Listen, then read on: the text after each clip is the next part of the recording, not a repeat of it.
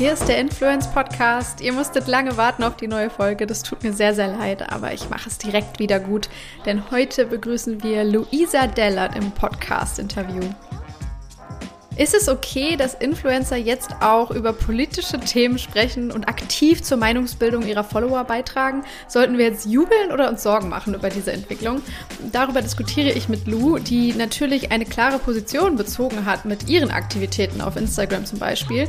Mir ging es im Gespräch vor allem darum, nachzuvollziehen, was sie eigentlich antreibt, warum sie das alles macht und wie sie ihre Macht auch selbst einschätzt gegenüber ihren Followern.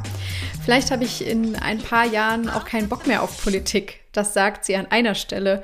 Und das beschreibt, glaube ich, ähm, sehr, sehr gut, dass sie auch selbst noch dabei ist, herauszufinden, wofür sie eigentlich steht. Es fiel nämlich auch mir im Vorhinein in der Vorbereitung auf das Interview sehr, sehr schwer, sie in eine Schublade zu stecken. Ist sie jetzt Aktivistin, Journalistin, News-Plattform für woke Themen oder irgendwas ganz, ganz anderes? Das versuchen wir jetzt gemeinsam herauszufinden. Also hört uns doch dabei zu. Ich wünsche euch ganz viel Freude beim Interview mit Luisa Dellert. Hi, liebe Luisa, schön, dass du da bist. Willkommen im Influence Podcast. Ich freue mich sehr. Ähm, ich freue mich auch total. Ich glaube auch, dass ganz viele Hörer dich schon kennen. Äh, du bist ja wirklich eine der bekanntesten Influencerinnen, kann man sagen, hierzulande. Und vielleicht wissen auch sehr, sehr viele eben, wer du bist, aber noch nicht unbedingt, was für einen interessanten und manchmal vielleicht auch kurvenreichen Weg du gegangen bist, um jetzt hier zu sein, wo du bist. Vielleicht magst du uns mal alle so ein bisschen mitnehmen und deine Geschichte kurz und knapp in eigenen Worten erzählen, ähm, die du so mitbringst heute. Okay, kurz und knapp äh, ist eine Herausforderung. Ich probiere es mal. Ich habe mich 2013 angemeldet auf Instagram. Ähm, damals aus dem Grund, weil ich abnehmen wollte. Damals wusste ich noch gar nicht, was eine Influencerin ist. Ich war gerade äh, mit meiner Ausbildung fertig, habe bei meinem ähm, bei meinem Vater im Unternehmen angefangen zu arbeiten und ähm, ich war einfach zur richtigen Zeit damals, glaube ich, am richtigen Ort, weil viele Leute meine Bilder gefeiert haben, die ich dann da hochgeladen habe, ne? so vom Abnehmen und dann mein Sixpack und dann meine Workout-Videos. Und da kamen auf einmal ganz viele Menschen auf meinen Account. Damals wusste ich auch noch nicht, dass man das FollowerInnen nennt. Ähm, und das wurde dann irgendwie immer mehr und immer mehr. Und nach ein paar Jahren ähm, habe ich ganz viel abgenommen, ähm, habe das auch immer begleitend auf Instagram so ein bisschen dann halt dokumentiert und hatte dann irgendwann eine Herz-OP.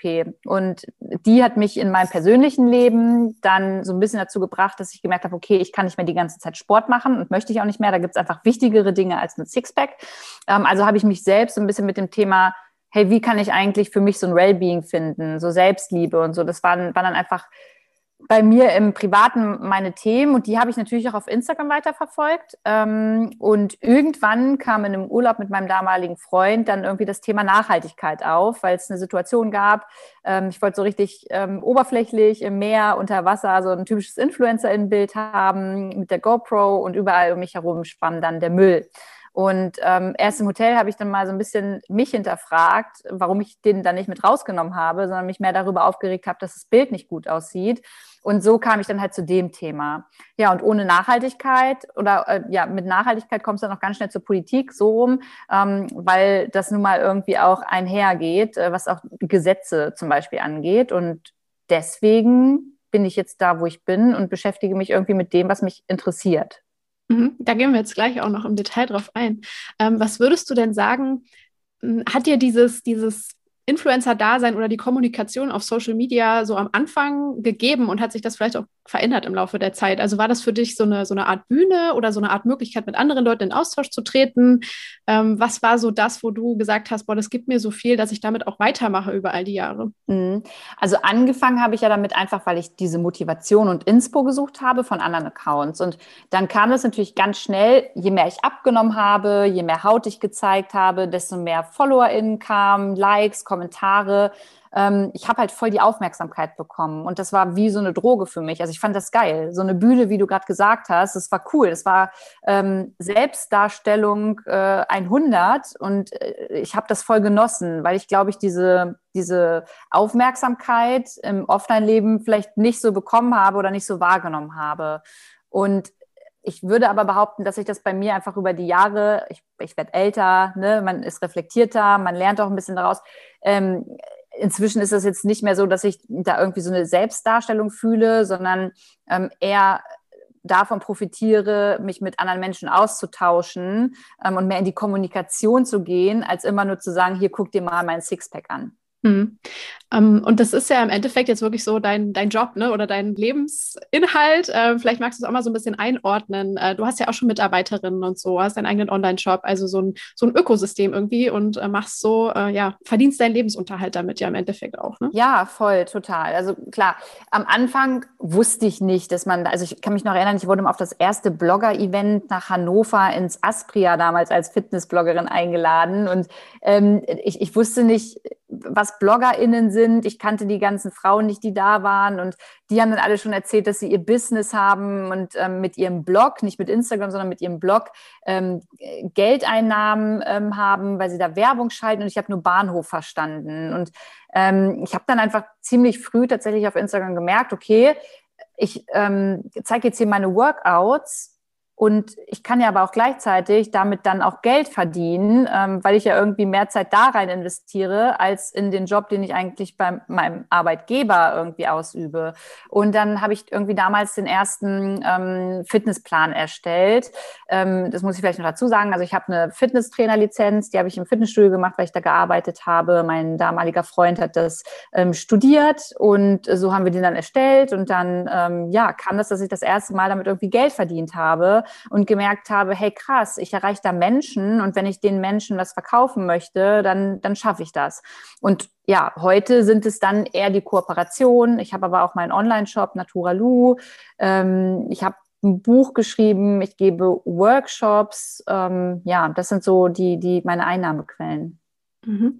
Ich würde voll gerne auch so ein bisschen von dir noch Insights kriegen darin, wer, wer die Leute sind, die dir so folgen, so deine Community. Vielleicht kannst du uns mal so ein bisschen beschreiben. Mhm. Wer sind denn die Leute? Äh, wie viel weißt du über sie? Vielleicht kann man das auch so ein bisschen schon, äh, schon eingrenzen. So wie ticken die? Was sind das für Menschen?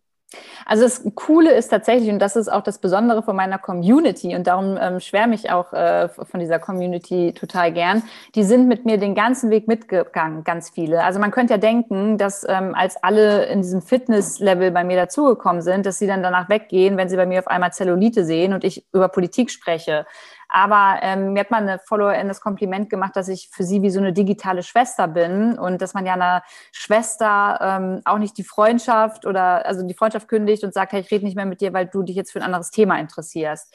Das heißt, ähm, die, also die Altersstruktur ist so zwischen, ich würde sagen, die meisten zwischen 23 und so 34. Ähm, 80 Prozent Frauen. Es kommen jetzt immer mal wieder ein bisschen mehr Männer dazu durch das Politikthema, aber die meisten bleiben ehrlicherweise nicht, sondern ähm, haten eher. Also da können wir vielleicht später auch nochmal drüber ja. sprechen. Ähm, ja, also sehr viele Frauen, die ähm, meinen Weg so mitgegangen sind und sich mit mir so ein bisschen irgendwie identifizieren können. Hm, hast du so pre-Corona auch Follower persönlich getroffen, so ja, Follower-Treffen gemacht oder bist du mit manchen so im Austausch, dass vielleicht auch über die Jahre Freundschaften entstanden sind? Ja, ich habe also es sind tatsächlich Freundschaften entstanden durch äh, durch Instagram. Und ich mag es auch total mit meinen äh, mit den Menschen, ich FollowerInnen hört sich immer so doof an, mit den Menschen hinter diesen Accounts in Kontakt zu treten, liebe ich, ähm, weil man sich da auch irgendwie gegenseitig nochmal feedbacken kann und erzählen kann und dann einfach mal die Person dahinter auch in real sieht. Deswegen ähm, klar sprechen mich auch mal Leute an. Das kommt jetzt nicht jeden Tag 30 Mal vor, aber es kommt mal vor, wenn ich am Wochenende unterwegs bin. Und ähm, ich habe ja damals zum Beispiel auch das äh, Fitnessfestival in meiner Heimat, in meinem äh, Stadtbad aus meinem Heimatort äh, organisiert. Und äh, da kamen dann ja mehrere hunderte Menschen irgendwie mit mir am Wochenende zusammen, um da zu schlafen, gemeinsam ähm, eine 80er-Party zu machen. Und klar, da hat man sich dann auch unterhalten und ist in den Austausch gegangen.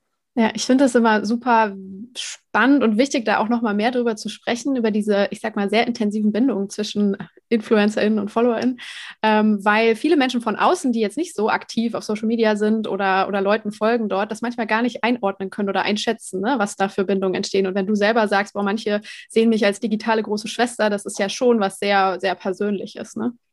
Was Persönliches und gleichzeitig etwas, ähm, bei dem ich weiß, dass ich halt auch krasse Verantwortung trage. Ne? Weil wenn wir jetzt mal wieder in diese Ebene gehen, wenn es darum geht, dass ich Werbung mache, ähm, muss ich ganz klar sagen, dass die meisten mir ja gefühlt blind vertrauen. Also ich hoffe, dass trotzdem nochmal hinterfragt wird. Aber natürlich, dadurch, dass ich so eine persönliche Bindung vielleicht zu meiner Community habe, ist es schon so, dass sie mir mehr glauben, als Dinge zu hinterfragen. Wo ich natürlich einerseits Verantwortung total dafür trage und andererseits ist es natürlich auch ein bisschen gruselig, weil eigentlich kennen mich die Person ja gar nicht richtig. Ja, ja, zu dem Thema will ich eben sowieso gleich noch kommen. Ich würde vorher dann einmal aber nochmal äh, diesen diesen kleinen Pivot sozusagen ansprechen. Was heißt klein? Wahrscheinlich war er für dich sehr, sehr groß. Ähm, eben diese Hinwendung zur Politik, die ja auch verbunden war, teilweise ähm, intensiv. Vielleicht lief das nicht ganz zeitgleich ab, aber ich verbinde das irgendwie im Nachhinein so ein bisschen damit, dass du ja auch eine Crowdfunding-Aktion gestartet hast und Leute dazu aufgefordert hast, äh, Kleinspenden zu geben oder was auch immer sie wollen, um dich zu unterstützen, um mehr dieser politischen Inhalte sozusagen zu produzieren. Vielleicht magst du auch mal darüber so ein bisschen sprechen, wie du diese Zeit damals erlebt hast, wo ja wirklich auch eine sehr große mediale Aufmerksamkeit Aufmerksamkeit auf mhm. einmal auf dir lag. Ja, voll.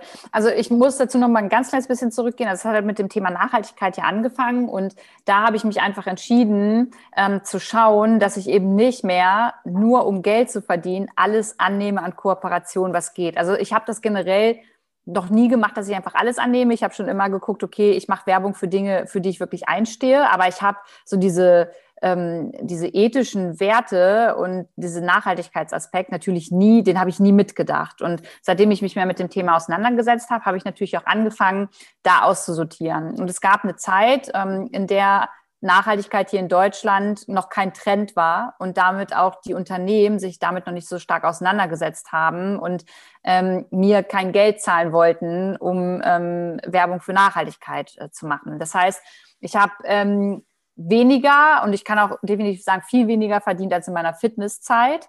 Und ähm, dann kam halt das Thema Politik dazu. Das kam halt aber auch dazu, weil ich einfach gemerkt habe, okay, ich habe damals lieber GZSZ geguckt anstatt die Tagesschau und mir fehlen einfach super viele Zusammenhänge und Hintergründe und ich müsste da vielleicht mal was aufholen. Das war ich weiß nicht, ich war im Bundestag und habe mich mit Christian Lindner getroffen und dachte, ich hau richtig auf die Kacke mit meinen 26 Fragen und habe null verstanden. Und da dachte ich halt, okay, alles klar, Luisa, jetzt musst du da vielleicht noch mal ein bisschen an dir arbeiten. Und auch das habe ich ja wieder mit auf, also dann in mein Instagram Live so ein bisschen getragen. Und dann kam es halt, dass ich gedacht habe, okay, hey, wenn, äh, wenn Funk total viel Politikformate irgendwie umsetzen kann und andere das können, Thilo Jung, dann äh, möchte ich das auch gerne, weil ich merke, dass meine Community ähm, genauso wenig weiß wie ich zum Teil und sich nicht traut, die Fragen zu stellen, die ich stelle. Und dann war das halt oft so, dass ich ähm, noch nicht in Berlin gewohnt habe. Ich war in Braunschweig, bin immer hin und her gefahren, habe mir eine Kamerafrau, ähm, einen äh, Kameramann, also immer Leute dazu geholt, die mit mir dann im Bundestag gehen und das filmen und und und. Und das habe ich halt erstmal alles von meinem Geld bezahlt und wusste aber gleichzeitig, dass Formate wie Tilo Jung oder Funkformate das natürlich irgendwie finanzieren können. Und ich habe das halt von meinem Privatgeld gemacht, was ja auch erstmal okay ist, aber ich dachte mir, gleichzeitig verdiene ich damit kein Geld. Ähm, dann hatte ich mit Tilo Jung gesprochen und habe ihn gefragt, wie er das macht. Und er meinte, ja, Spenden. So. Ähm, und dann dachte ich, naja, gut, wenn er das kann, dann kann ich das ja vielleicht auch mal als erste Influencerin in Deutschland einfach so ein bisschen ähm, in die Gänge leiten und auch erklären, warum ich das eigentlich machen will. Also das Geld war nicht irgendwie da, um nach Dubai auszuwandern oder äh, mir irgendwelche Gesichtsmasken zu kaufen oder das Geld auf meinem Konto zu lassen, sondern ich habe immer ganz transparent gesagt, hey, ihr werdet komplett transparent sehen, wie viel Geld ähm, da ich mit einnehme, was ich damit mache und ich werde es auch von meinem Steuerberater beglaubigen lassen, das mal auf meine Seite stellen und und und, weil ich richtig Schiss schon hatte, dass da was kommt. Naja, und dann war es ja so, dass ich da, also wirklich großen Shitstorm hatte, ähm, der vielleicht so ein bisschen tatsächlich rückblickend in meiner Kommunikation lag. Ich hätte es besser kommunizieren müssen, beziehungsweise hätte ich vielleicht erstmal auch zwei, drei Beispielvideos haben müssen, damit die Leute wirklich verstehen, ähm, was ich damit machen will. Aber ähm, was ich da für Kommentare gekriegt habe und wie das aus dem Ruder gerissen ist, das war im Nachhinein, finde ich, einfach unfair. Ja, ich habe das damals, glaube ich, so ein bisschen irgendwie wahrgenommen, dass sehr viele Leute dann auf einmal auf dich aufmerksam wurden, die dich gar nicht unbedingt selber kannten, die nicht Teil der Community waren und das so ein bisschen als Beispiel genommen haben für ihre allgemeine Influencer-Hate-Kritik sozusagen, die sie eh schon immer in genau. sich getragen haben und das konnten sie dann rauslassen an der Stelle. Und viele Medien ja. haben das ja auch teilweise so ein bisschen so geframed, ne?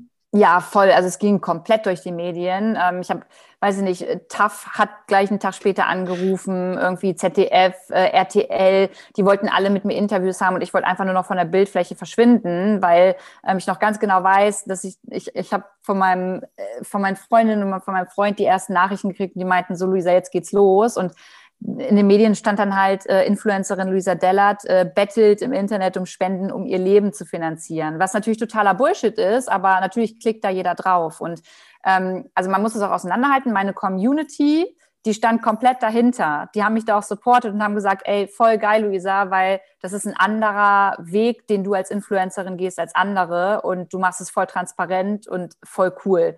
Und es waren eher die, wie du schon sagst, die vielleicht eh schon ähm, keinen guten Eindruck von dem Beruf als Influencer oder Influencerin hatten, die dann ähm, darauf natürlich total angesprungen sind. Und das merke ich auch jetzt. Ähm, Hass ist ein krasses Wort, aber ich würde sagen, inzwischen entsteht einfach auch so ein Hassbild gegenüber weiblichen Influencern. Also mhm. ich, ich, das ist schon nochmal ein Unterschied als zu Männern und das erlebe ich halt im Moment jeden Tag auf Instagram. Woran machst du das fest? Was genau, dass dieser Hass einfach entsteht. Und gegen Frauen vor allem gerichtet ist?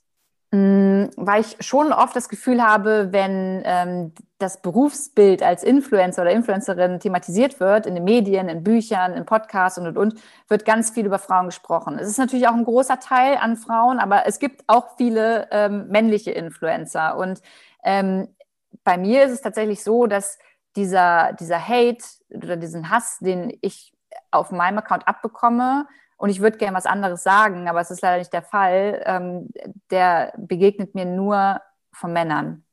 Mhm. Und ähm, ich, das sind Männer, die mir nicht folgen. Das sind Männer, die, glaube ich, eh schon sehr voreingenommen sind, die ähm, einfach ein Bild gegenüber, also, also sich einfach ein Bild ausgemalt haben, was für sie eine Influencerin ist. Und äh, das ist dann dementsprechend das, was sie dann bei mir auf dem Account rauslassen. Tauschst du dich dazu auch mit anderen Influencern aus oder Influencerinnen ja. vor allem? Ja. Ja, auf jeden Fall. Also ähm, ich weiß, dass es vielen einfach so geht und ich kann ja auch Kritik verstehen. Also ich kann es nachvollziehen, dass ähm, da kritisiert wird und das ist ja auch richtig und gut. Aber diese konstruktive Art und Weise, die fehlt mir. Und ich gebe da ja einfach äh, einmal ist das so ein bisschen wir als Influencer müssen selbst auch mal ein bisschen drüber nachdenken, dass man Verantwortung einfach trägt und auch überlegen, was man da für Werbung macht und was nicht. Ich kann ähm, ja da einfach immer nur appellieren, da nochmal drüber nachzudenken. Gleichzeitig sind so eine Formate wie eine Bild Bildschirmkontrolle von Olli Pocher einfach total fehl am Platz, weil die das so krass befeuern und ähm, ja, ist einfach schade. Also ich bin da oft sehr traurig drüber. Ja, ich glaube auch, man muss unbedingt differenzieren zwischen sachlicher Kritik und dann Kritik, die eher, ähm, ich sag mal, Hass schürt oder ne, auch zu so einer Mobbildung führt, wie ich auch finde, dass Oliver Pocher das oft macht. So, der fängt immer vielleicht bei einem Punkt an, der wirklich kritikwürdig ist, aber mhm. dreht das dann so, dass es halt auf eine sehr persönliche Schiene gegen Menschen in einer Art Hasskampagne schon gerichtet ist und er animiert halt Leute auch dazu, dann diese Leute mit, mit Wellen zu über, ähm, überhäufen. Ne? Und das ist halt schade, weil natürlich darf man kritisieren, dass ähm, dass Influencer Geld mit Scheiße auch manchmal verdienen. Ne? Also da würde ich, ich ziehe mich da definitiv nicht mit rein, aber es gibt Kollegen und Kolleginnen von mir, bei denen ich das auch nicht gut finde. Aber Olli Pocher verdient ja damit Geld, dass er sich über diese Menschen lustig macht. Und das Klar. weiß man gar nicht, dass er damit eigentlich total ist, dass er daraus halt ein Business so gemacht hat. Und das, sowas finde ich einfach unfair. Das finde ich einfach nicht cool. Ähm, ich würde noch mal so ein bisschen zu dem, dem eigentlichen ja Ursprung so dieser Negativreaktion kommen, nämlich deiner Hinwendung zu politischen und gesellschaftlichen Themen. Ähm, was glaubst du, war es denn neben diesem Interesse für Nachhaltigkeit und diesen, diesen vielleicht Momenten, wo du gemerkt hast, oh Gott, ich muss ja echt noch aufsatteln, was dich so richtig politisiert hat? Gab es da noch Personen oder Dinge, die du irgendwie in der Zeit wahrgenommen hast oder war es wirklich dieses intrinsische Interesse ähm, im Bereich Nachhaltigkeit und dann eben auch Politik? Ja, tatsächlich. Also das war es wirklich. Es war so dieses Nachhaltigkeitsthema und wie gesagt, ich weiß noch, ich habe Anne Will damals geguckt und ähm, da saß unter anderem Christian Lindner und es ging um den Emissionshandel und ähm, ja, dann hatte ich einfach eine große Klappe, obwohl ich überhaupt nichts verstanden habe. Und dann sitzt du halt irgendwie anderthalb Wochen später im Bundestag und das war halt für mich so ein, äh, weiß ich nicht, ich, habe mich nie für den Bundestag interessiert. Ich hätte auch davor wahrscheinlich, wenn du mich vor ein paar Jahren davor gestellt hättest, hätte ich dann nicht mit Stolz ein Selfie davor gemacht und mich gefreut. Das hätte mich nicht interessiert. Und es kam halt einfach, weil ich gemerkt habe, Kacke, ich habe da was echt nicht verstanden. Und das war mir selbst irgendwie so unangenehm, dass ich ja, dass ich gemerkt habe, okay, da will ich ein bisschen aufholen so. Und ich dann auch gemerkt habe, ähm, in Unterhaltungen auf Instagram, wenn mich meine FollowerInnen gechallenged haben, dass ich da einfach gar nicht so richtig mitreden konnte, weil ich es nicht verstanden habe zum Teil. Ich dann aber auch gemerkt habe, dass viele dabei waren, die es eben auch nicht verstehen. Und dann dachte ich, okay, dann kann ich das auch öffentlich machen, dass ich da einfach Nachholbedarf habe. Und dann ja, habe ich einfach einen krassen Zuspruch dafür gekriegt und das natürlich auch weiter auf Instagram ausgeführt, weil ich da noch gerne sagen möchte, alles, was ich auf Instagram mache, ich werde immer so oft von Medien in Schubladen gesteckt. Also es wird dann mal gesagt, so die Politik-Influencerin, die Nachhaltigkeitsinfluencerin, die Fitness-Influencerin. Aber eigentlich bin ich einfach Lou. Also es ist ja ganz normal, dass man nicht auf der Stelle stehen bleibt, sondern sich irgendwie weiterentwickelt. Und das habe ich halt über die Jahre getan. Und ich finde es für mich einfach angenehmer, ähm, im Internet das zu zeigen, was mich auch persönlich interessiert. Ich könnte jetzt nicht im Internet die ganze Zeit Fitness machen, weil ich habe einfach keinen Bock drauf. So, wenn ich laufen gehen will, dann zeige ich das und wenn nicht, dann nicht. Und ich will da einfach nichts vorspielen. Und deswegen ist eigentlich alles, was du da siehst, das, worauf ich Bock habe. Und vielleicht habe ich in ein paar Jahren keinen Bock mehr auf Politik. Mhm. Das wollte ich dich so ein bisschen tatsächlich selbst fragen und deine persönliche Einschätzung mal dazu hören. Mm, ich nehme es in meinem Freundeskreis oder in den verschiedensten Freundeskreisen, über die ich mich jetzt im Laufe der letzten zehn Jahre bewegt habe, ähm, ein bisschen so war, dass tendenziell sich tatsächlich Frauen weniger für politische Themen nicht unbedingt interessieren, aber weniger darüber sprechen. Also ich bin zum Beispiel wirklich, also durch, ich weiß nicht warum, aber durch, durch Zufall vielleicht, seit ich, glaube ich, 13, 14 bin, unfassbar interessiert an Politik. Deshalb habe ich das quasi immer als ein für mich interessantes Thema wahrgenommen. Und wann immer darüber diskutiert wurde, bin ich immer mit reingegangen und habe hab mitgeredet sozusagen ne, und habe dann im Laufe der Jahre natürlich auch dazu gelernt, gelernt und so weiter. Ähm, aber mir ist immer aufgefallen, dass ich ab irgendeinem Punkt immer nur mit Männern diskutiert habe. Ich weiß nicht, ob du das auch so beobachtest und ob du vielleicht eine, eine Erklärung hast oder so, warum das so sein könnte. Also ich glaube, eine abschließende Erklärung habe ich leider nicht dafür, aber ich sehe, also tatsächlich war das bei mir so dieser Moment, als ich das richtig verstanden habe. Ich saß mal oder stand mal mit ähm, Philipp Amthor auf so einem Panel von einer ähm, ähm, Jungen Union-Veranstaltung. So. Und tatsächlich habe ich da einfach den ganzen Abend nur mit Männern geredet und Männer haben mir dazwischen geredet und angefangen zu lachen, ähm, als ich meine politische Meinung äh, kundgetan habe. Und das war der Abend, an dem ich, an dem ich verstanden habe, krass, hier sind ja, also hier sind ja nur Männer, so, wo sind denn eigentlich die Frauen? Und ähm, das hat mich dann auch wieder zum Thema Feminismus so ein bisschen gebracht, um mich damit überhaupt mal auseinanderzusetzen. Und ähm, ich, ich, also ich habe natürlich in meiner Bubble, aber das ist natürlich auch meine Community-Bubble, schon das Gefühl, dass Frauen sich für Politik interessieren und sich da auch auseinandersetzen. Aber eben diese, ähm, diese Debattenkultur auf Instagram halt eine Katastrophe ist. Weil wenn du da einmal sagst, ich habe das nicht verstanden oder ähm, einfach einen Fehler in deinen Gedanken hast oder in deiner Argumentation, dann wirst du halt oft gleich auseinandergenommen. Und ganz oft sind das nun mal Männer. Das bedeutet jetzt auch nicht, dass ich Männer hasse oder scheiße finde, aber es ist tatsächlich so. Und ich glaube, da muss man einfach wieder mehr offen für so einen Diskurs sein und mehr einander zuhören und sich auch mal oder einer anderen Person eingestehen dürfen, dass sie auch mal was falsch sagt und dann sagt, hey, sorry, danke, dass du mich korrigiert hast, habe ich nicht gewusst. Mhm.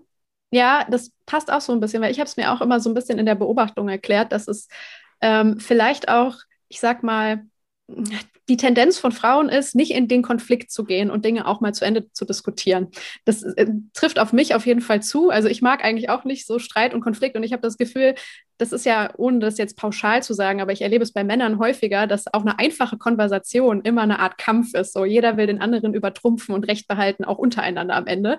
Ähm, und wenn Frauen einsteigen, werden die halt genauso untergebuttert und müssen dann sehr hart mitdiskutieren oder mitgehen, um irgendwie Gehör zu finden. Ne? Vielleicht ist es auch das so ein bisschen so eine Mentalität, die da reinspielt. Und dann denken sich halt viele, ach komm, äh, ich lasse es vielleicht. Aber ja, das ist, glaube ich, jetzt auch eine sehr subjektive Wahrnehmung. Ja, das kann schon sein und du hast schon recht, man darf das natürlich nicht pauschalisieren. Ne? Es gibt mit Sicherheit auch Frauen, die da genauso handeln. Ähm, ich kann halt dann nur aus meinen persönlichen Erfahrungen, die ich halt auf meinem Account mache oder wenn ich halt mal irgendwie auf, auf Reise gehe und mal einen anderen Account besuche, dann ist es halt einfach oft so, dass es ja eher, eher Männer sind. Mhm. Ähm, es ist ja so, dass sich unglaublich viele Influencer in den letzten Jahren so ein bisschen diesen politischen Themen geöffnet haben. Ne? Das hat man sehr lange irgendwie auch ein bisschen, hatte ich das Gefühl, gefordert, dass Influencer ihre mhm. Reichweite mhm. nutzen, um für gesellschaftliche Themen sich stark zu machen. Ähm, und das ist jetzt halt mehr und mehr passiert. Also zwei sehr bekannte Beispiele, Diana zu Löwen, Rezo zum Beispiel.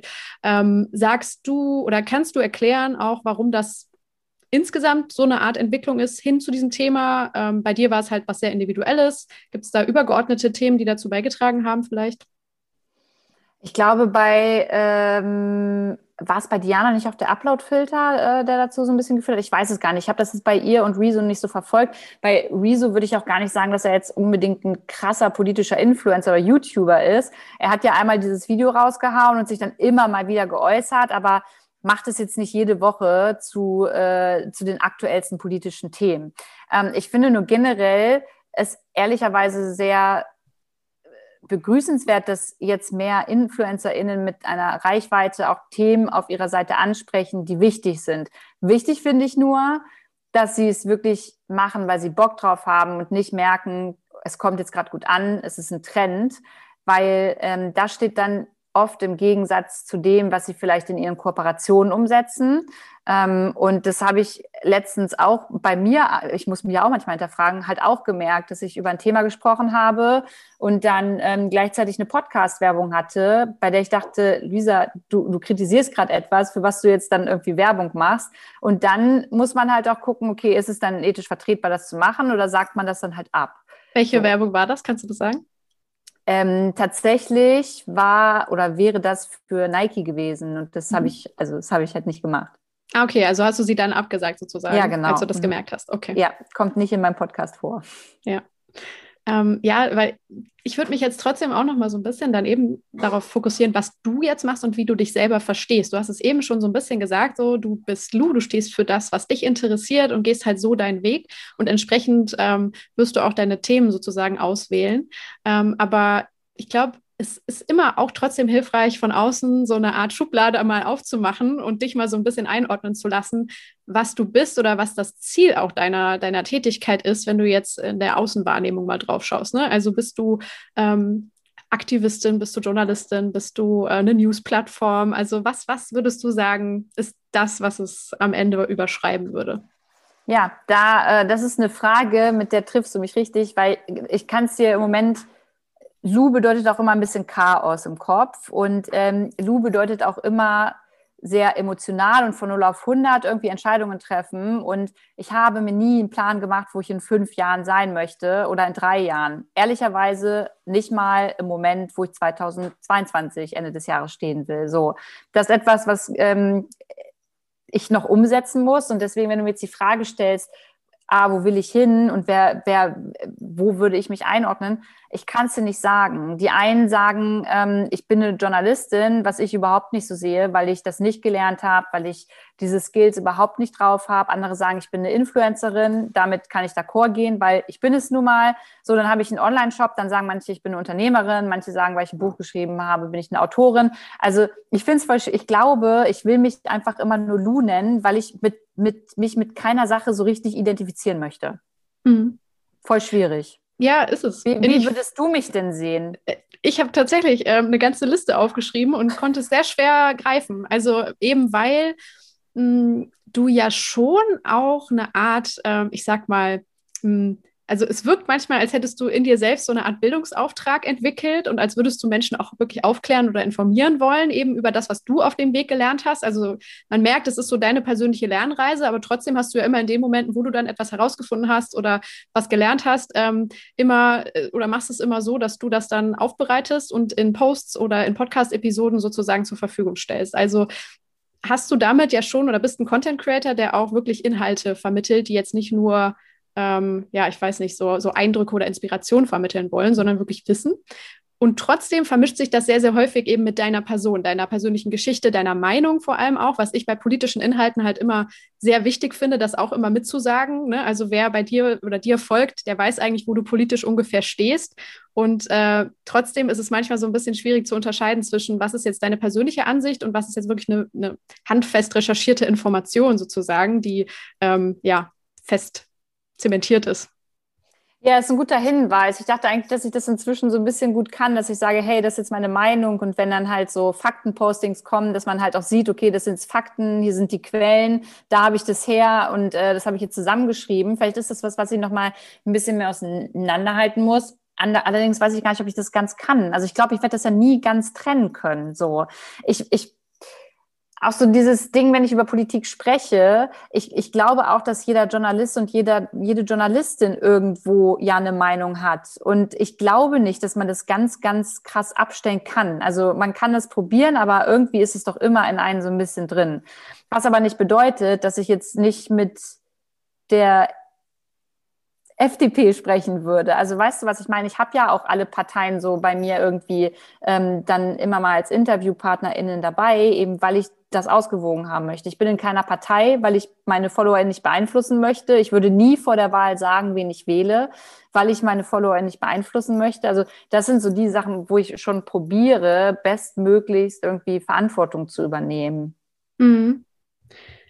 Ja, okay, das finde ich spannend, dass du das zum Beispiel nicht sagen würdest. Ähm, weil, also ich hatte das Gefühl, so in letzter Zeit hast du dich schon, aber gerade bei der Corona-Politik jetzt auch klar gegen zum Beispiel die CDU oder so positioniert. Das heißt, man weiß wahrscheinlich, dass du die nicht wählen wirst. Damit gibst du ja im Endeffekt auch schon so eine, wie Rezo das damals ja auch ähnlich gemacht hat, so eine Nicht-Empfehlung ab, oder? Mm, ja, kann man, kann man natürlich so auslegen, aber ich habe nie gesagt, dass ich die CDU an sich komplett scheiße finde. Ich habe immer darauf verwiesen, was ich genau scheiße finde. So. Mhm. Und ähm, gut, dass jetzt die, die, die, die SPD und die Grünen nicht jetzt krasse Maskenaffären haben, das ist jetzt leider so, weil sonst hätte ich die genauso kritisiert und hätte sie genauso ähm, irgendwie also weißt du, hätte denen genau die Bühne dafür für gegeben, beziehungsweise darüber geredet. Ähm, klar, mich ordnen alle linksgrün versifft ein. Also das, das, das ist so. Ähm, wahrscheinlich bin ich es auch ein bisschen, aber ich würde nicht sagen, was ich wähle. Und ich glaube, viele würden auch überrascht sein von dem, was ich schon gewählt habe. Also von daher, weiß ich, ist es für mich so eine Sache, die, die will ich einfach nicht sagen, weil damit würde ich halt einfach, also ich weiß, dass viele Leute auf meinem Account dann sagen würden, krass, die Lu, die wählt jetzt die und die Partei, dann vertraue ich ihr da mal, mache ich auch. Und das will ich ja nicht. Die sollen sich ja damit auseinandersetzen. Hm. Hm, jetzt ist es ja eigentlich erstmal eine coole Sache, dass theoretisch jeder die Möglichkeit hat, im Laufe der Jahre so eine Art Reichweite, Plattform, was auch immer aufzubauen, um sich Gehör zu verschaffen oder um, um seine Meinung kundzutun und damit vielleicht auch andere zu überzeugen. Und das begrüßt man ja in solchen Fällen in dem Fall.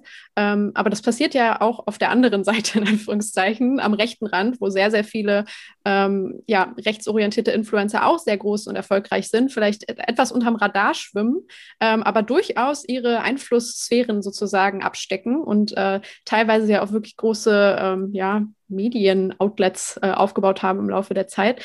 Hm, glaubst du, dass man ja, deshalb sagen muss, es ist grundsätzlich eigentlich eher kritisch, wenn auf einmal, wir können es nicht mehr aufhalten, aber wenn jetzt halt auf einmal jeder ein Mikro hat und jeder eine Reichweite produzieren kann, um eben auch für menschenverachtende und sehr, sehr schlimme Positionen laut zu trommeln. Ja, also voll. Und gleichzeitig ist es ja so, dass jede und jeder von uns inzwischen auf Instagram, auf Twitter, auf Facebook, also wir, wir haben ja das Gefühl, wir sind alle PressesprecherInnen. Also ne, wir haben ja alle das Gefühl, wir können jetzt für äh, Partei XY sprechen und äh, wir wissen alles und ähm, haben zu einem eine Meinung. Und da kommen wir jetzt wieder zu dem Punkt, dass ich glaube, dass es ganz, ganz wichtig ist, dass wir halt unterscheiden, was sind Meinungen und was sind halt Fakten, die einem ähm, dann da irgendwie als, als Followerin geboten werden. So. Und ähm, da habe einerseits ich die Verantwortung, also ich trage die Verantwortung. Ich muss aber auch wirklich, ich finde, alle Personen, die sich auf Instagram oder auf äh, Plattformen irgendwie anmelden in den sozialen Medien, haben, tragen auch irgendwie Verantwortung, äh, da auch mal zu hinterfragen. Also ich muss irgendwie schon die Reife besitzen, dass ich halt auch, wenn mir jemand was sagt, das vielleicht auch nochmal hinterfrage oder mal die Frage stelle, hey, woher hast du denn das jetzt eigentlich? Gibt es dazu eine Quelle? So. Deswegen ähm, würde ich dann noch einen Schritt weiter gehen und sagen, da ist ja auch die Politik dann auf jeden Fall verantwortlich, weil das gehört mit einfach ähm, ins Schulwesen. Also es muss mit irgendwie am besten schon in die Grundschule, weil ähm, Instagram, TikTok und Co., das wird man nicht mehr wegdenken. Man muss es viel mehr mitdenken, auch schon bei den jungen Menschen, wie sie damit im Alltag und in der Schule umgehen. Und ich glaube, da musst du auch drauf trainieren. Damit will ich nicht meine Verantwortung irgendwie wegschieben, ähm, aber ich glaube, das ist ein Zusammenspiel aus beidem. Ähm, wir haben uns ja im Vorfeld so ein bisschen ausgetauscht zu einem Interview, was ich mit Wolfgang und Ole geführt habe, mhm. wo sie ähm, generell Influencer sehr hart kritisiert haben, aber eben auch dich namentlich erwähnt haben. Ähm, ich wüsste mal so ein bisschen gerne, was, was dich dann dazu bewogen hat, auf diese Kritik so im Zuge jetzt zu reagieren und, äh, und zu schreiben. Ähm, genau. Weil ich genau. kann mir vorstellen, sehr viele Leute ne, reden ja die ganze Zeit und du kriegst sehr viel Feedback, hast du schon gesagt. Mhm. Ähm, warum hattest du da das Gefühl, boah, ich muss da irgendwie mal was sagen? Ja, ich habe ja dir geschrieben, weil ich es einfach schade also es ist natürlich berechtigt und ähm, es gibt ja jetzt auch keinen Grund, aber ich finde es schade, dass die beiden halt nicht auch wirklich in den also Austausch gegangen sind. Das müssen sie auch nicht. Aber ich denke mir immer so, oh, von mir erwarten das auch immer alle Leute, dass ich mit den Menschen in den Austausch gehe, bevor ich mir eine Meinung bilde oder bevor ich was raushaue. Und das fand ich bei dem Thema einfach auch. Wahrscheinlich liegt es aber auch daran, weil das einfach immer der Fall ist. Es wird immer über ähm, egal ob Kolleginnen von mir oder mich, gesprochen, ohne mal in den Diskurs gegangen zu sein. Und das finde ich einfach schwierig und schade. Und auch, ich glaube, es war ja sogar so, dass dann da auch so ähm, anonyme oder Fake-Accounts angelegt wurden, um das so ein bisschen zu beobachten. Und ich denke mir so, hä, ja, sprecht doch einfach auch mal mit den Leuten so. Und das fand ich einfach ein bisschen, bisschen schade. Am liebsten wäre ich mit in der Folge mit drin gewesen, weil ich äh, sehr gerne einfach äh, auch manchmal was dazu gesagt hätte. Und das habe ich einfach nicht verstanden. So. Und da können Sie jetzt natürlich sagen, ja, weil wir es einfach nicht wollten. Punkt. Ja, fair enough, ist okay. Aber ich fand es schade. Mhm. Ähm, ja, ich habe es mir so ein bisschen so erklärt, Sie haben es ja auch an einer Stelle gesagt, Sie haben Namen dann im Podcast genannt, in dem Buch, um das es ja dabei auch ging, haben Sie ja keinen einzigen Namen geschrieben, weil Sie gesagt haben, Sie kritisieren ein System. Ne? Also Mechanismen, die man theoretisch auch auf jeden anderen übertragen könnte, nicht nur auf dich, sondern auf viele andere. Das heißt, man nimmt Beispiele am Ende im Interview raus, wahrscheinlich, um es irgendwie greifbar zu machen, um es zu beweisen, in Anführungszeichen, aber am Ende ist es eine Kritik an einem System. Und ich glaube, die beiden, das ist jetzt aber nur meine Beschreibung, hatten auch gar nicht unbedingt die Intention und haben es auch jetzt nicht da jetzt selber aktivistisch tätig zu werden und einen Change einzuläuten in der Influencer-Welt, sondern ich glaube, sie wollten das einfach mal sagen so und mhm. als Kritik äußern.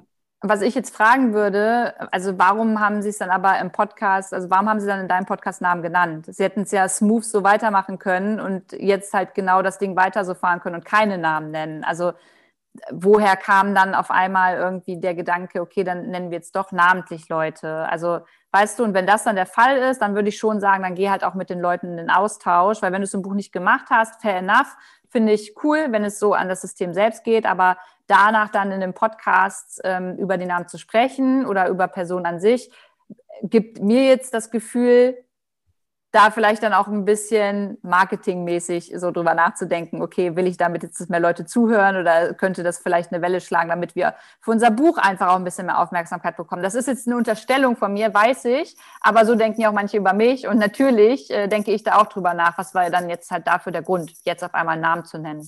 Ja, Jetzt ist es ja schon so, dass du aber natürlich auch massive mediale Aufmerksamkeit erfährst. Ne? Und das war ja auch tatsächlich eine sachliche Kritik, die so ein bisschen geäußert wurde, ähm, dass äh, eben dann man jetzt zum Beispiel bei gesellschaftlich relevanten Themen auf einmal in Anführungszeichen Influencer holt, die ähm, halt über das Thema sprechen und ihre, ihre Lernreise vielleicht dokumentieren, aber jetzt, keine Ahnung, nicht zum Thema Feminismus forschen, nicht seit Jahren dazu Bücher veröffentlichen, sondern das halt jetzt für sich entdeckt haben, eine Relevanz durch ihre Followerschaft sozusagen bekommen haben, darüber natürlich auch eine Art Autorität, aber jetzt nicht unbedingt als Experten sozusagen vielleicht äh, in, in jeder Sphäre gelten können. Ne? Also wie gehst du mit dieser sachlichen Kritik um, dass ähm, ja, du da ja jetzt schon rausgegriffen wirst, ähm, obwohl du jetzt vielleicht nicht unbedingt den Expertenstatus hast wie, wie manch andere? Kann ich erstmal total verstehen, würde dann aber, hätte da auch gerne dann gefragt, hey, was ist denn euer Lösungsansatz? Weil es ist halt immer cool, Kritik auszuüben, aber ähm, was ist denn dann, was ist denn dann der, der Gegenvorschlag oder die Lösung?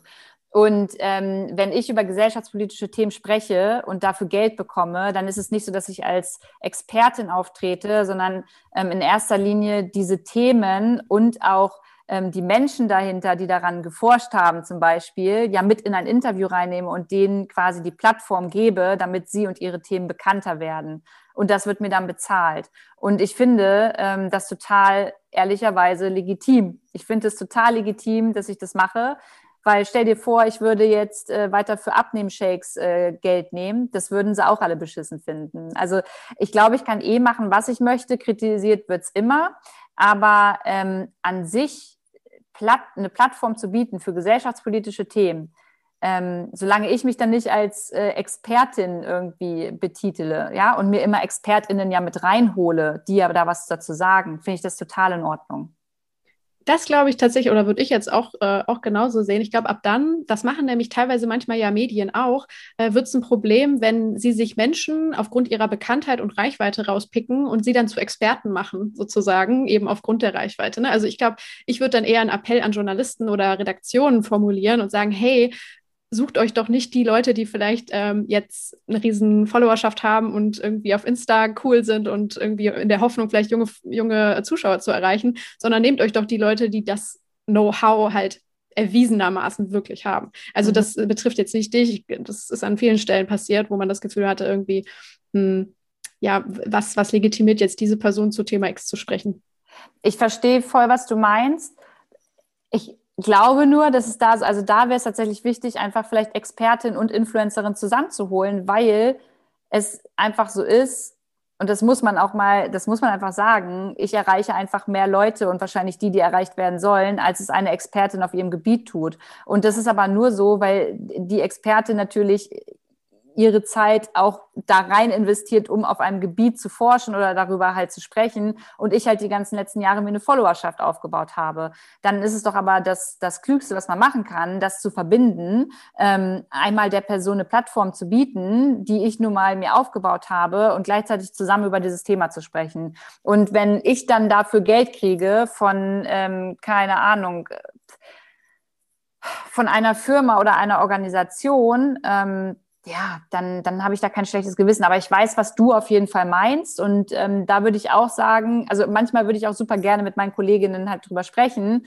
ähm, und einfach sagen, hey, lass uns da mal alle nochmal so ein bisschen unseren Kodex so ein bisschen ähm, nochmal ausarbeiten, unseren gemeinsamen ethischen. Aber das wollen ja vielleicht auch einige gar nicht. Und ich äh, will mir jetzt auch nicht anmaßen, dass ich jetzt mit Lou mit erhobenem Zeigefinger zu meinen Kolleginnen geht und dann sagt, so, ihr dürft das jetzt aber so nicht mehr machen. Also das kann ich auch nicht machen. Hm. Und ich mache ja auch nicht alles richtig. Ich mache ja auch ständig Fehler. Hm. Findest du es problematisch, wenn man von politischen Organisationen, ich sage mal vielleicht auch wirklich Politikern selbst ähm, und oder Behörden, Ministerien äh, Geld annimmt? PolitikerInnen geht gar nicht. Parteien geht gar nicht. Jetzt kann man natürlich darüber, also jetzt können wir auch diskutieren und ich kann auch verstehen, dass es Leute nicht gut finden und problematisch finden, ähm, Ministerien.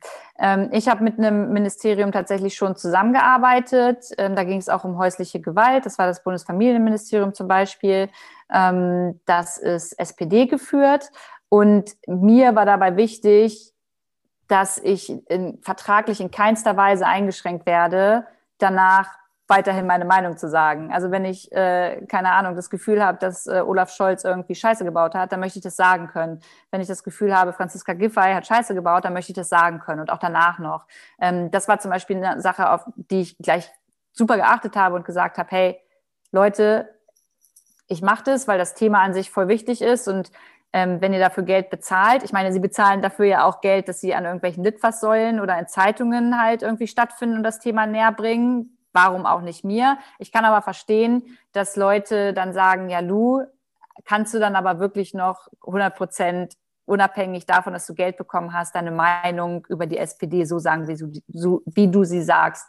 Und da kann ich dann einfach nur hoffen, dass die Leute mir vertrauen und ich halt für mich weiß, dass ich das halt kann. Mhm. Deswegen Parteien aber an sich und ähm, PolitikerInnen, das geht für mich gar nicht. Ja, das finde ich, find ich einen sehr wichtigen Punkt, um das nochmal so ein bisschen auch klarzustellen und da vielleicht auch mal so eine Grenze zu ziehen, wie du meintest, vielleicht auch so eine Art Kodex oder so mal einzuführen, ja. weil ähm, ich glaube, man muss es schon manchmal ins Verhältnis setzen. Natürlich äh, werden ähm, auch Anzeigen zum Beispiel von der Bundesregierung oder einzelnen Ministerien in Zeitungen geschaltet, aber wenn jetzt der Spiegel Geld dafür bekommen würde, dass sie ein dreiseitiges Interview mit Friedrich Merz abdrucken oder so, ne, dann hätte man schon irgendwie ein sehr dickes Fragezeichen, wenn nicht gar einen politischen Skandal irgendwie. Ähm, und ich finde auch, dass man Influencer da noch mal ein bisschen besonderer betrachten muss, weil bei euch einfach die Trennung nicht da ist zwischen mhm. Redaktion und, und sozusagen Anzeigenabteilung. Äh, Voll, ja, ja, bin ich absolut bei dir und das ist auch ein Thema, bei dem ich natürlich auch noch nicht zu 100 Prozent äh, weiß, was jetzt der beste Weg ist. Andererseits habe ich auch einfach ein Recht darauf, Geld zu verdienen und das möchte ich auch gerne, ähm, um auch eben andere Projekte voranzubringen, um ähm, Pacey zu bezahlen, um mir auch ein bisschen Geld zurückzulegen. Also ich habe immer das Gefühl, bei Influencerinnen ist es so, da, wird einem nichts gegönnt. Wenn ich Geld auf dem Konto liegen habe, dann ist es scheiße, weil ich eine Influencerin bin, so, weil ich ja nichts dafür gemacht habe und nie gearbeitet habe, so gefühlt und äh, mir das alles irgendwie ähm, in den Hintern gesteckt wird. Und ähm, es ist total legitim, dass ich Geld verdiene und dann probiere ich das einfach auf die Art und Weise, mit der ich am besten das vereinbaren kann mit mir. Und wenn das mal ein Ministerium ist, es ist ja jetzt auch nicht wöchentlich oder monatlich irgendwie, zu einer Kampagne äh, wie häusliche Gewalt, dann ist es für mich ein Thema, wo ich Ja sage und dann kann ich damit umgehen und habe ja inzwischen auch trotzdem Olaf Scholz in einem Interview kritisiert. Also es ist ja nicht so, dass ich äh, danach dann irgendwie jede Woche über die SPD freundlich spreche. Hm.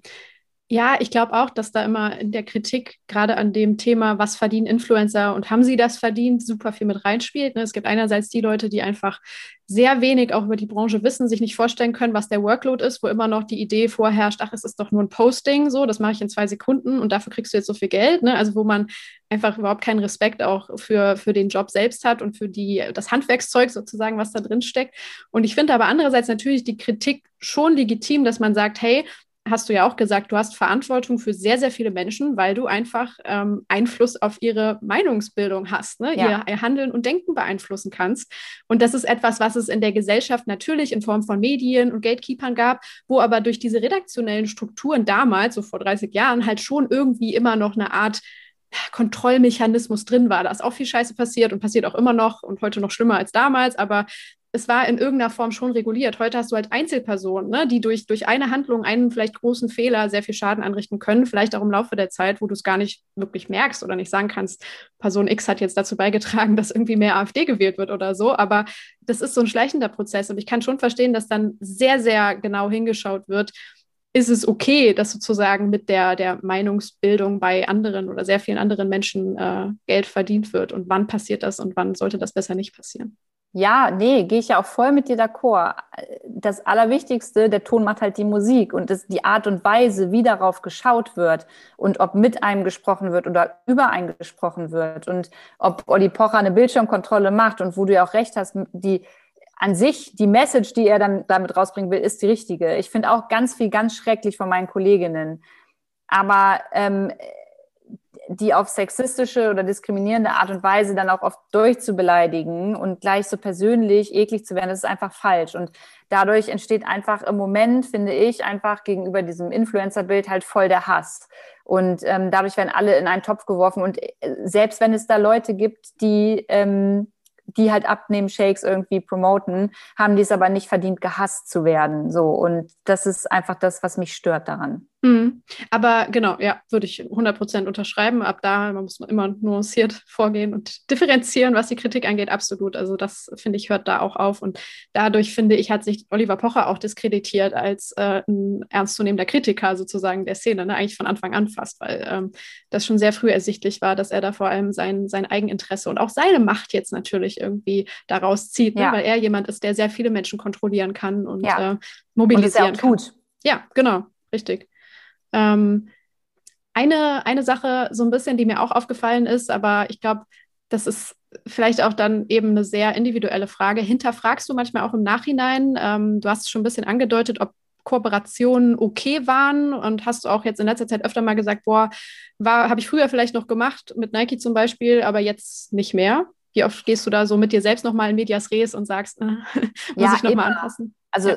also safe immer. Das liegt auch daran, also ich habe ja ähm, eine Mitarbeiterin, beziehungsweise ja meine Managerin, beste Freundin gleichzeitig, die Pacey. Und ähm, mit, mit ihr spreche ich immer. Und das Coole ist, wir sind so, was den Wertekompass angeht, halt voll auf einer Ebene und ähm, sind da halt voll gleich, was es angeht. Und natürlich gucken, also wir probieren natürlich bestmöglichst, dass es nicht passiert, dass wir danach nochmal hinterfragen müssen, war das richtig oder nicht. Aber es gab safe schon Kooperationen, bei denen ich im Nachhinein sagen würde, das war einfach nicht cool. Mir fällt jetzt, hättest du mir die Frage irgendwie vor dem Interview gestellt, hätte ich mich darauf vorbereitet und hätte dir was rausgesucht. Mir fällt jetzt nicht auf Anhieb was ein. Vielleicht hast du was, wo du mich zu fragen möchtest, aber jetzt so die letzten Wochen gibt es jetzt nichts, wo ich sagen würde, war kacke, ähm, weil ich auch gar nicht so viel Werbung mache, ehrlicherweise.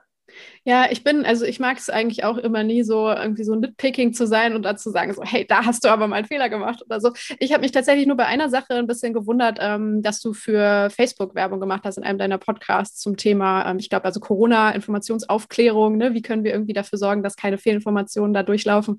Weil das einfach für mich so, eine, so ein absoluter Widerspruch ist. Ne? Das ist so ein typisches Public Affairs-Thema, dass Facebook jetzt halt sagt, ja, wir machen ja was, äh, um Fehlinformationen aufzuhalten, aber man weiß, das ist irgendwie so ein Tropfen auf den heißen Stein sein. Ne? Also das wäre jetzt etwas, wo ich sage, hätte ich nicht gemacht an deiner mhm. Stelle. Ja, sehe ich dann, also ja, kann ich nachvollziehen, dass du, du das sagst. Und äh, ich sage halt für mich, ähm, ist es gut, wenn, auch wenn es wieder, das ist ja quasi wie Greenwashing, ist ja genau dasselbe wie Greenwashing, da könnten wir jetzt auch noch eine Stunde drüber reden, ähm, weil einerseits muss man auf jeden Fall Unternehmen und große Konzerne kritisieren und andererseits, wenn sie halt gar nicht anfangen würden, über irgendwas zu reden oder zu sprechen oder zu thematisieren oder zu handeln, ist es halt genauso scheiße so.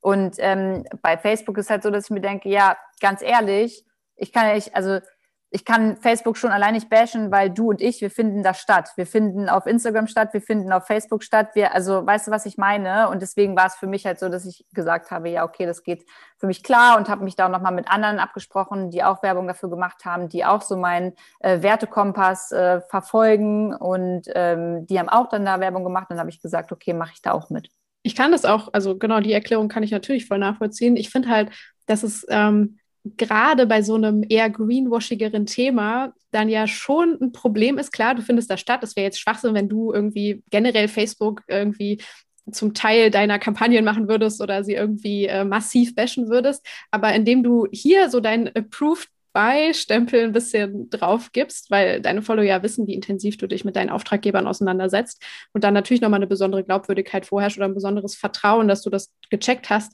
gibst du ja schon nicht einen neutralen Daumen, sondern eigentlich einen Daumen nach oben für das, was, was Facebook da macht. Ne? Also deshalb ist es für mich so ein bisschen nochmal eine Differenzierung zwischen, ich finde das statt und ich akzeptiere es, dass es Fehler gibt und äh, hoffe, dass es besser wird, oder ich, ich promote die meiner Meinung nach halt PR-Maßnahme. Mhm.